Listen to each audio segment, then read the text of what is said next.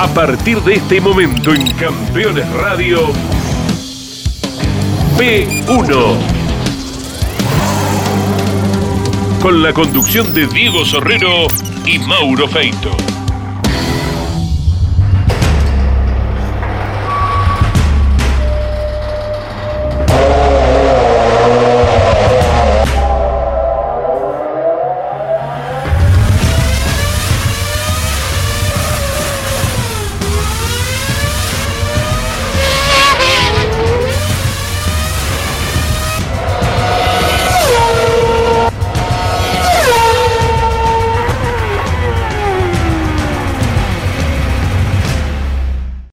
Amigos de P1, bienvenidos.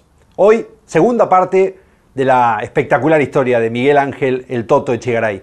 La semana pasada empezamos con esta saga que iba a durar en principio tres capítulos y después nos dimos cuenta que era imposible, porque la cantidad de historias, de anécdotas y la forma de contarlas que tiene el querido Toto de Mercedes realmente hace que nos den ganas de seguir. Y cuando empezamos a cortar la historia de la Fórmula Renault quedaba tanto afuera que tuvimos que tomar la decisión con Mauro Feito de hacer dos partes de Fórmula Renault.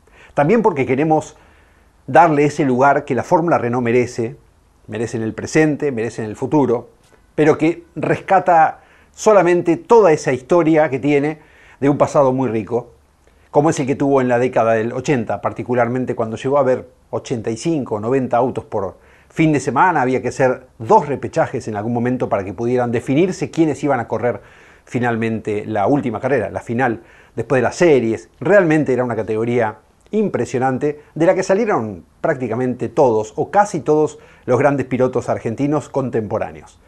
Echegaray fue campeón en 1985, pero nos quedamos antes, con aquella carrera en la que tuvo un inconveniente con Juan Carlos Giachino, fue sancionado con exclusión y luego eso devino en una suspensión que cuando él se enteró que apelándola no podía correr la otra carrera porque la apelación no levantaba la suspensión provisoria como ocurre en el día de hoy, decide recurrir a la justicia ordinaria. Y esto es algo que en el automovilismo no se hace. El automovilismo tiene como el, como el código militar, justicia propia. Y no está permitido por los reglamentos recurrir a la justicia ordinaria. Pero Echegaray lo explica bien, lo va a explicar ahora.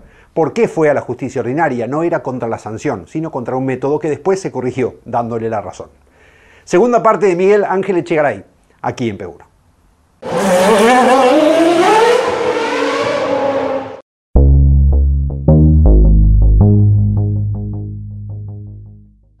Nosotros corríamos los 15 días, eso me lo dicen el martes. Eh, eh, el martes que el domingo venía la carrera. Entonces digo, voy a apelar.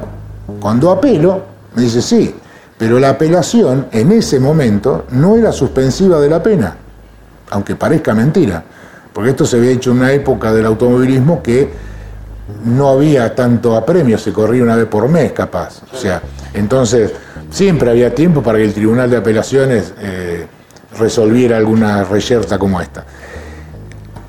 Y le digo, no, pero escúchame, ¿cómo? Si entonces pagué 700 pesos la apelación y vos me la vas a mirar, la apelación me la vas a, contemplar el martes que viene, porque se reunía los martes el Tribunal de Apelaciones. Pero la carrera es el domingo. Y si el reglamento eh, no contempla eh, que sea suspensivo de la pena, ¿no? Usted tiene que cumplir la, sanción. ¿Y qué? Si yo apelo, usted me, me cobraron la apelación, apelo y me dice que tengo razón, ¿qué hago con la carrera que no corrí? No sé, me dice, usted haga lo que usted tiene que hacer. Esa fue la respuesta que tuve. Entonces, bueno, eh, entre mi viejo y mi hermano, dicen, no, acá hay que hacer un recurso de amparo. Hicimos un recurso de amparo, no contra la sanción, que ese es el error que se malinterpretó. O sea, porque yo no es que estaba yendo a la justicia, porque estaba eh, escrito eh, en el reglamento deportivo que no se podía recurrir a la justicia ordinaria. Eh, y bueno, la cuestión es que voy a la justicia para lograr obtener un recurso de amparo que me que dictar una medida de no innovar para que sea suspensivo de la pena hasta que ellos decidieran si estaba bien aplicada la sanción o no si me iban a dar una carrera, un año, eso, no lo discutía. Yo lo que sí discutía era que la, apelación no era suspensiva de la pena. Entonces, hago el recurso de amparo y me dan lugar al recurso de amparo. Eh, para todo esto estábamos peleando el campeonato con Gurini, palmo a palmo. Eh, ya me habían sacado la carrera que no había podido correr injustamente, injustamente, porque no lo toqué a, Giachino, y me daban una carrera más de suspensión. O sea, era muy alevoso lo que estaban haciendo, diríamos, para que yo no, no corriera. Esa era la, la premisa.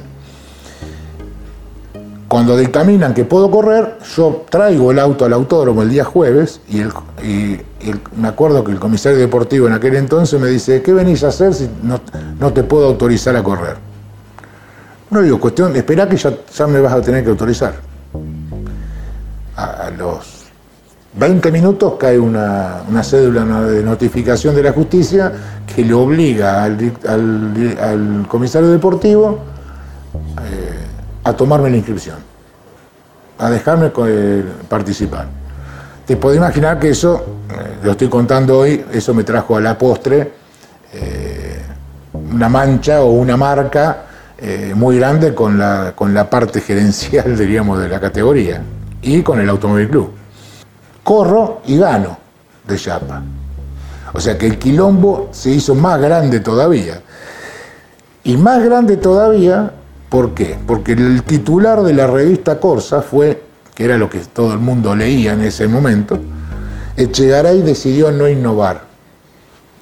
Entonces vos podías interpretar que era como yo venía ganando, no innovar era seguir ganando, ¿sí? O refiriéndose, que era lo que puntualmente se refería, al, eh, a la- medida- al recurso de amparo que yo había eh, puesto, que, que dictaron una medida de no innovar. Eh, ese fue el, digamos, el trasfondo del título. El martes, reunión de la CDA del Club Argentino, reunión de la mesa directiva, Carman y compañía, todo el staff. Y me iban a aplicar la pena de descalificación. La pena de descalificación implica que no podés correr en ninguna, de por vida, ¿no? Nunca más, en ninguna categoría fiscalizada por la FIA, por la Federación Internacional, porque el ACA está li- afiliado a la, es, es la representante de la FIA. Y el reglamento deportivo era claro, vos no podés recurrir a la justicia.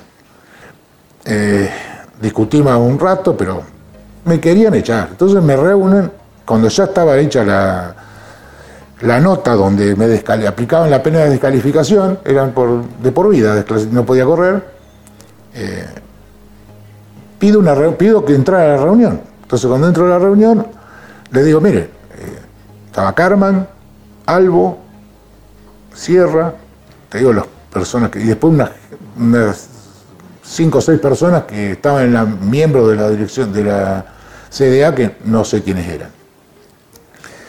Eh, digo, mire, yo lo único que quiero, todos me miraban con una cara que me querían matar, ¿viste? Y yo tenía un susto.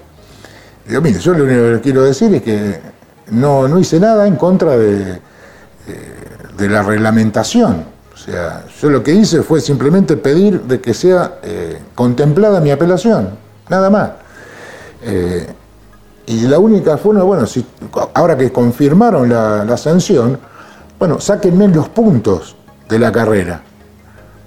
Y que me decían que no.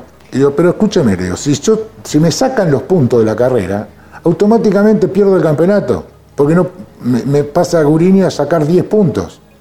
Y si gano yo la carrera son 9. Entonces me dice, espérenos afuera. Me hacen salir de la reunión. Eh, yo lo que había visto, que me habían puesto la hoja, ¿sí? con, el, con el dictamen, y no estaban firmadas. Entonces eso fue lo que me dio un poco de, de, ¿cómo se dice? Eh, de, de poder de esperanza, de, que, todavía no estuviese puesto el, el sello de la cosa, ¿no? Y fue así. Eh, evidentemente cuando, cuando analizaron eh, me dijeron, bueno, está bien, le sacamos los puntos de la carrera, usted no se ve perjudicado porque la corrió deportivamente, tuvo sus logros, publicitariamente cobró sus publicidades, mirá vos, yo recaudaba 10 y gastaba 20, así calculá qué, qué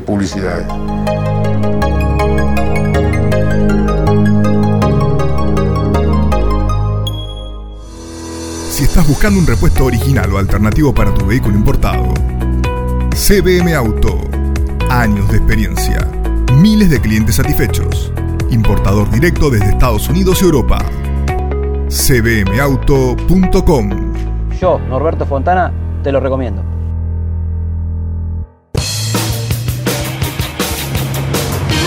Había que hacer una pickup que tenga la fuerza de los que hacen. Renault Alaskan, hecha para los que hacen. ¿Sabías que otoño significa plenitud? Es linda la palabra plenitud, ¿verdad? Es lindo sentirse pleno. Vení.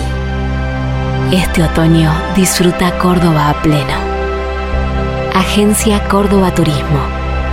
Gobierno de la provincia de Córdoba. Los jueves a las 23 en Campeones Radio, Campeones Íntimo, con la conducción de Nara Yoli. Una charla mano a mano para descubrir al hombre detrás del piloto. Campeones Íntimo, por Campeones Radio. Todo el automovilismo en un solo lugar.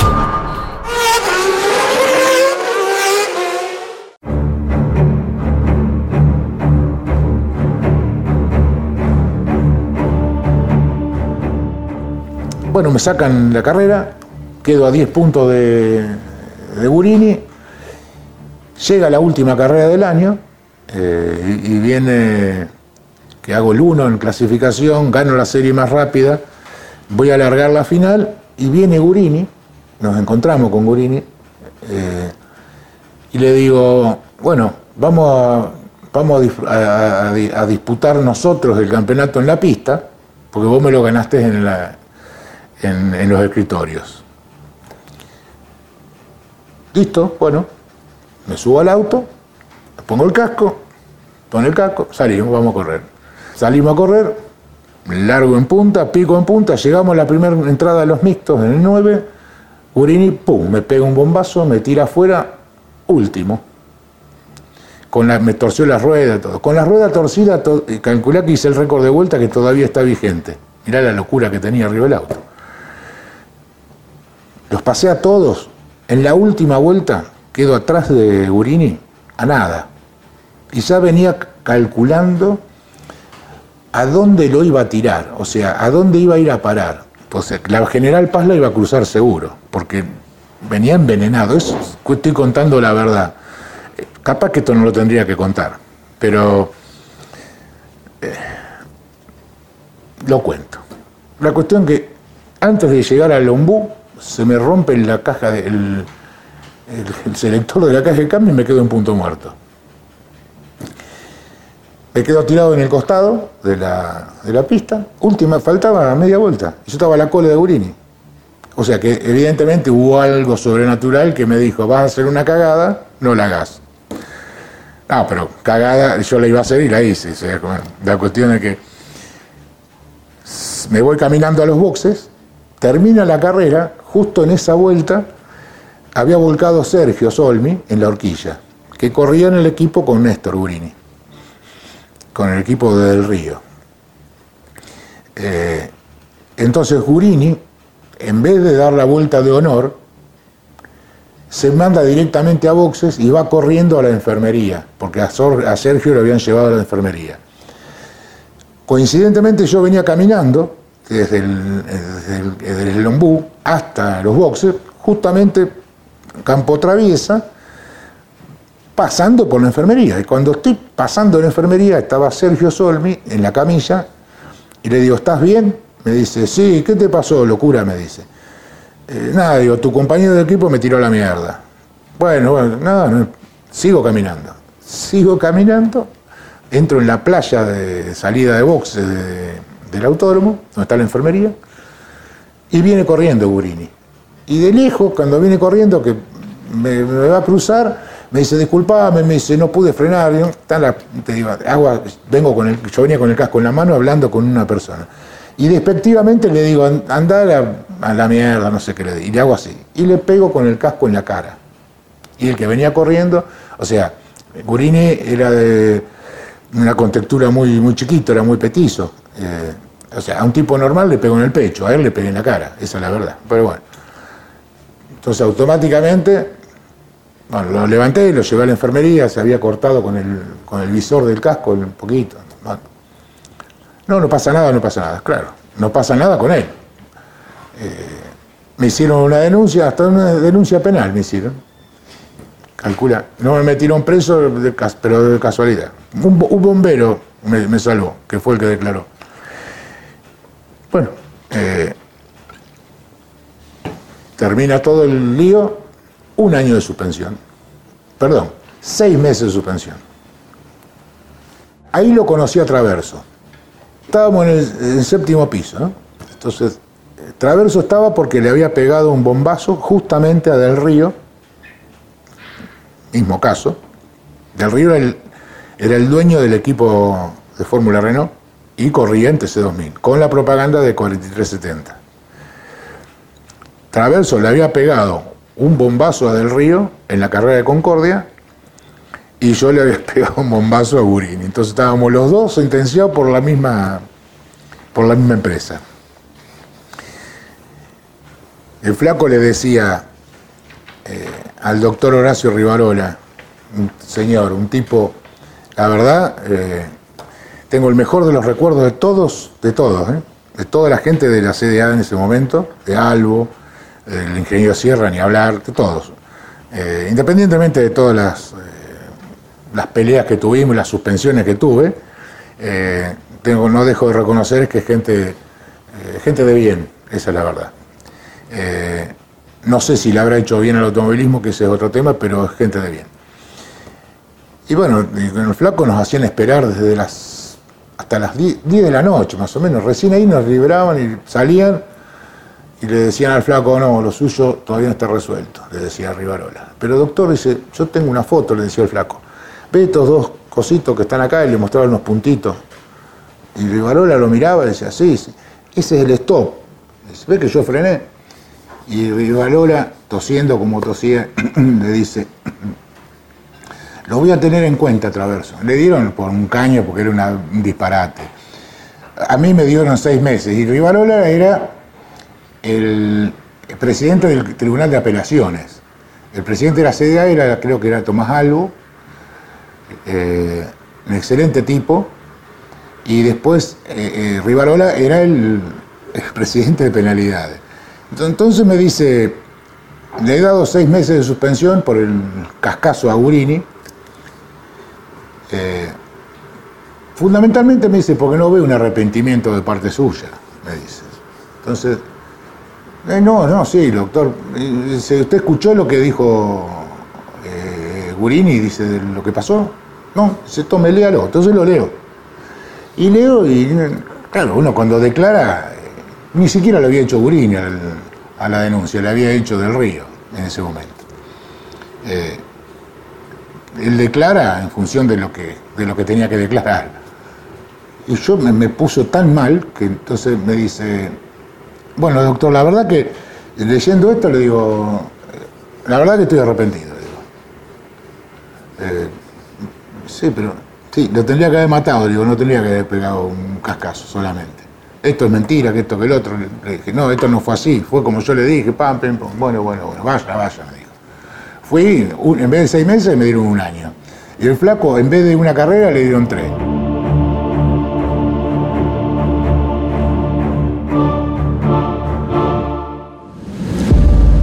La producción no se puede detener.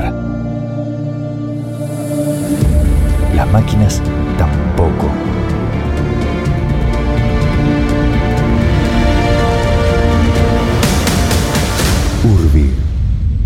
Ingeniería Industrial. Aumenta la productividad y ganancias de tu taller con el equipo de alineación 5D Macking Parts. Obtener resultados en 90 segundos con la alineadora más rápida y precisa del mercado. Realizamos instalaciones en todo el país con técnicos profesionales y brindamos capacitación in situ para expertos o principiantes. Transforma tu taller a premium. Macking Parts. Campeones. La revista semanal de automovilismo toda la actividad nacional e internacional con la información más completa y las mejores fotografías. Campeones. Reservala en todos los kioscos del país. Efecto TN. Toda la actualidad del turismo nacional. Efecto TN. 30 minutos compartiendo la pasión de la categoría más federal de la Argentina. Efecto TN. Con la conducción de Mariano Casares. Todos los miércoles a las 23 por Campeones Radio. Todo el automovilismo en un solo lugar.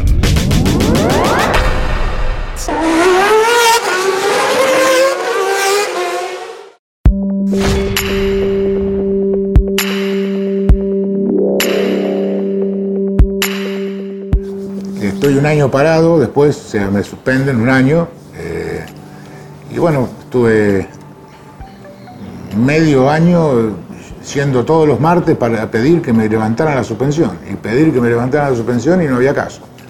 Y no había caso, y no había caso, y no había caso. Y faltaban cuatro carreras. Eh, yo en ese momento tenía el equipo. eh, mi auto lo corrió primero eh, Raúl Barneche, un pibe amigo de Mercedes, y había entrado en el equipo Sergio Solmi. Eh, que bueno, eh, teníamos un equipo lindo. eh, Raúl corrió una carrera, después se bajó del auto y empezó eh, Drivet, Eduardo Drivet, que venía de salir campeón de la fórmula, una fórmula zonal que no me acuerdo cuál era.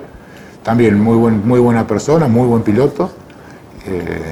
Ganamos con Eduardo una carrera en el Chaco, eh, largando último.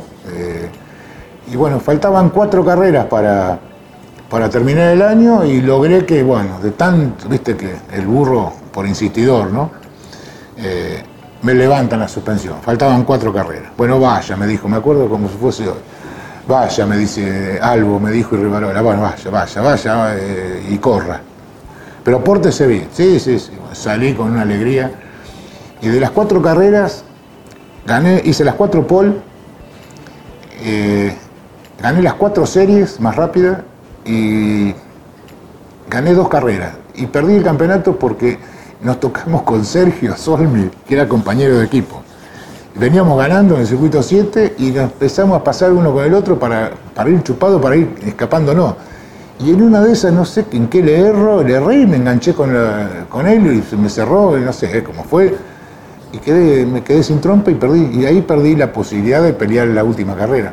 Eh, y eso fue en el 84. Y en el 85 eh, arranqué el año, bueno, fue un año de nueve carreras que iban corridas, gané seis. Gané seis al hilo, creo, eh, o cinco al hilo. Creo que nadie ganó cinco carreras en el automovilismo al hilo, hasta ese momento, ¿no? Creo que Oscar Galvez tenía cuatro y yo gané cinco, o, o tenía cuatro, cinco y yo gané seis, no me acuerdo. Y perdí una que me ganó Romagnoli en Rafaela, que girábamos en sentido horario en Rafaela en el circuito corto, y, y se largaba, eh, había una dicotomía con los boxes y la llegada, porque estaba antes de la llegada. Y, eh, nosotros teníamos que llegar a la última vuelta segundo, ¿sí? Para salir a la recta, agarrar al chupado y pasar al primero antes de la llegada. Y mi hermano Tino se equivoca con las, con las pasadas por boxes y me pone que, faltaba, eh, que faltaban dos vueltas. Entonces, eh, me pone que faltaban dos vueltas. Entonces yo venía adelante. Entonces lo iba a dejar pasar a, a, Romagnoli y, la cuestión que no me acuerdo cómo fue que me equivoqué, que la equivocación fue que eh, debido a que no, que no lo dejé a- adelante a Romagnoli, quedé yo adelante, eh, Romagnoli me ganó por medio auto. Eh, pero bueno, es una carrera espectacular. Y, y ese año, año 85, realmente fue un año eh, soñado, ¿no? Yo salí campeón el 29 de, de septiembre en Balcarce. Después de Balcarce venía Río Cuarto y después de Río Cuarto Las Flores. Y ahí terminaba el campeonato. En Flo- cuando estoy en Las Flores fue donde vino el flaco con Mura, con Carlos Mura, que era el dueño de la, de la empresa Autodelta. que era la agencia Renault de, de San Nicolás.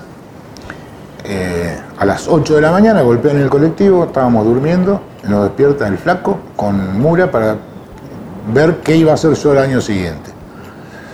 Yo ya era campeón de la Fórmula Renault, entonces digo, la verdad, yo no tenía ni, presupuesto ni nada para correr en el Fórmula Renault al año siguiente. Eh,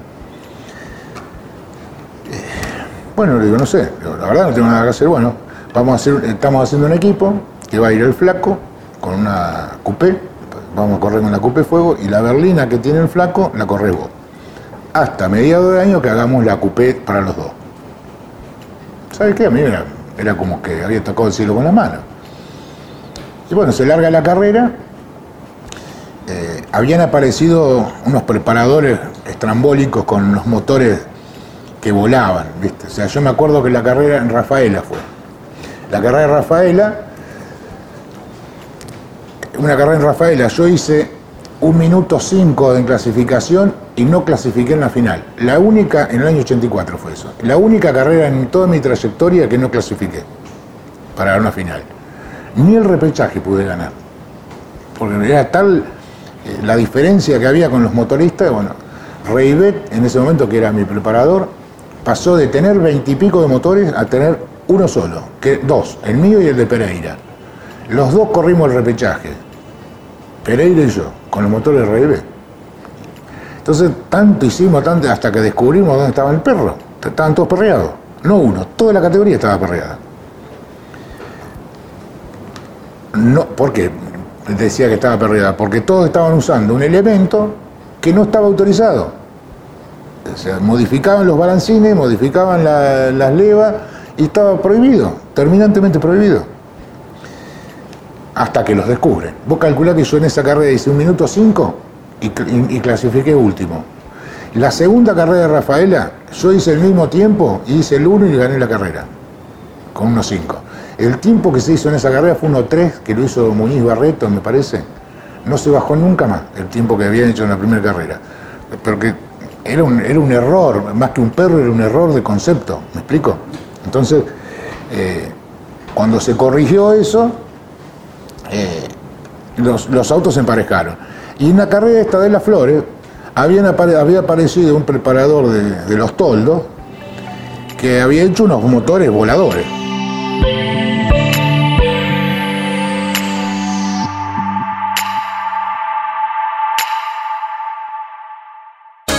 Visitas Miami, no extrañes lo que dejas por unos días. Visita Las Acacias, el gourmet argentino. Productos argentinos y regionales. Las Acacias, un punto de encuentro en Doral. Encontranos en la 8200 Northwest y la 14 Street. Desafía tus límites. Tonino es tu mejor opción. Si de bicicleta se trata, acércate a Tonino, el surtido más amplio y una gran variedad de productos. 35 años de trayectoria. Visítanos en nuestras dos sucursales, Lomas de Zamora y Lomas del Mirador. Seguinos como Bicicletas Tonino, www.bicicletastonino.com.ar. Terrus, una nueva concepción de vida. Lotes sobre Ruta Nacional 14 en Concepción del Uruguay Entre Ríos, con todos los servicios. Financia y construye Río Uruguay Seguros. Para más información, www.terrus.com.ar. Comunicate con este programa. Deja tu mensaje de texto o voz al WhatsApp de Campeones Radio. 11 44 75 0000. Campeones Radio. Todo el automovilismo en un solo lugar.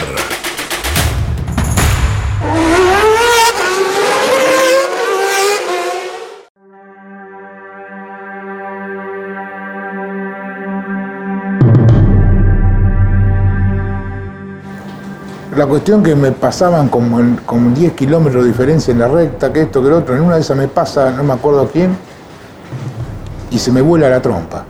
Había mucho viento, me vuela la trompa, no, sin toque, sin nada. Entonces sigo corriendo sin trompa, lo cual me daba que el auto había perdido, eh, había perdido. me alcanza Patita, el Minervino, me va a pasar y llegamos los dos, él llega por afuera y yo por adentro, la curva 1, cuando él se cierra, nos tocamos. Cuando nos tocamos fui por los dos afuera. Se bajó patita, me tiró patadas, trompadas, de todo, que es un quilombo. Yo no me podía defender, no podía hacer nada, estaban toda la gente de Renault mirándome en la curva 1, después de la charla que había tenido con el flaco. Entonces yo venía de ser sorprendido por un cascazo. Eh, me quedo, me quedé en el molde, ¿sabe cómo? Pero bueno.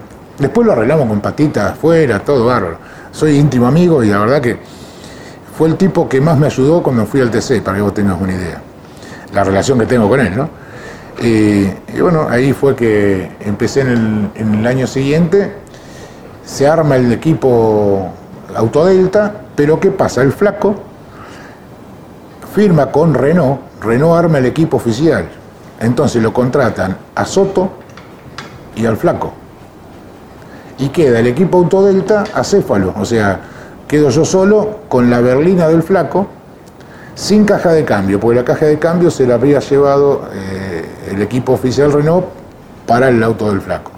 La caja era una caja Hewland que tardaba seis meses en, venir. La encargaron en Inglaterra, la trajeron y hasta, hasta fin de año estuve sin correr. Corrí, corría en la Fórmula Renault, eh, que perdí el campeonato contra Furlan porque se me rompe un cable de corriente en Bahía Blanca. La última carrera del año, eh, peleaba el campeonato con Furlan y con no sé quién más.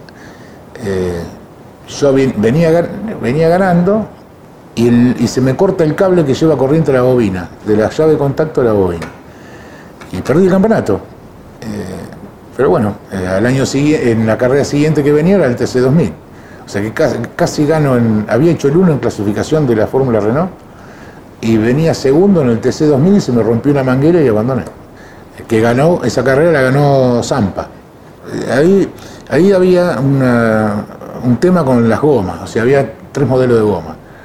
Entonces estaban las que corríamos, o sea, podías elegir goma blanda, intermedia o dura. Para correr la fuego normalmente usaba la dura porque si no nos llegábamos. O sea, la tracción delantera rompía mucho más la goma, gastaba mucho más la goma que la tracción trasera.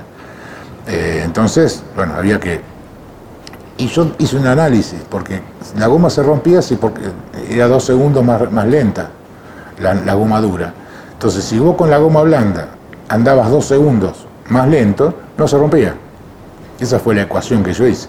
Entonces puse la goma blanda la goma intermedia, mejor dicho, no la blanda del todo. Y, el resto de la categoría, la mayoría de los fuegos corrían con la goma dura. Eh, y Zampa corrió con la goma intermedia. Y, o no sé, el flaco rompió la goma, yo rompí esto, el Ray que corría también rompió, todos rompíamos goma. Y Zampa en ese momento había corría con la suspensión independiente trasera. Eh, pero bueno, se le dio una, carrera para ganarlo y la ganó. O sea, ganó en ley, muy, bueno, muy bien ganada.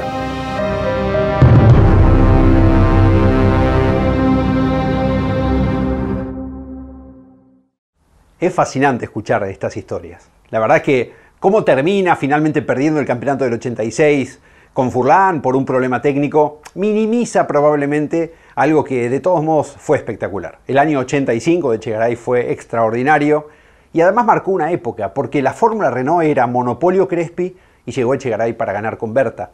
Algo que le, le permitió después eh, profundizar la relación con el mago de Altagracia y terminar siendo uno de los pilotos finalmente del equipo Renault oficial en 1994, pero en realidad antes siendo uno de los miembros de esa escudería poderosa que secundaba a Juan María Traverso en la época de la Escupe Fuego. En esa parte de la historia nos vamos a anclar la semana próxima cuando empecemos a, desandar este camino del TC2000, en el que todos sabemos hubo un episodio, el famoso El Matafuego en Río Cuarto de 1992, que marcó probablemente buena parte de la carrera deportiva de Miguel Echegaray. Algo que él todavía hoy siente con mucho enojo, con mucha bronca, porque no fue lo que parecía. Lo contará la semana que viene con mucho detalle y los esperamos aquí para que la la escuchen la historia, para que la piensen, para que reflexionen. El automovilismo a veces es mucho más complejo de lo que parece. Y esto es lo lindo de las historias que estamos contando aquí en P1 con Mauro Feito desde hace cinco años.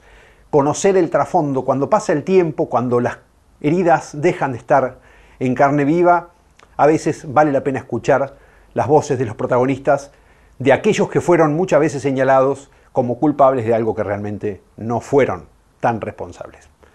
La historia los va a juzgar a todos y lo lindo es poder tener un programa de televisión en el que podemos reflejar esos testimonios y entender un poco más los caminos que recorrió el automovilismo en este caso y cómo se llegó al presente, a, la actividad automovilística actual, que bastante compleja es, tiene muchos autos, muchas categorías, pero una rica, muy, muy rica historia que genera que el automovilismo sea probablemente el deporte más popular de Argentina, ahí nomás con el fútbol, según en qué lugar del país lo midamos.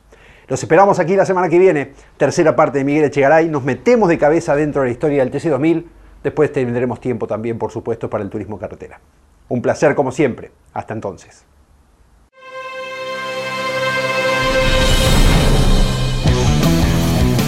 Hasta aquí en Campeones Radio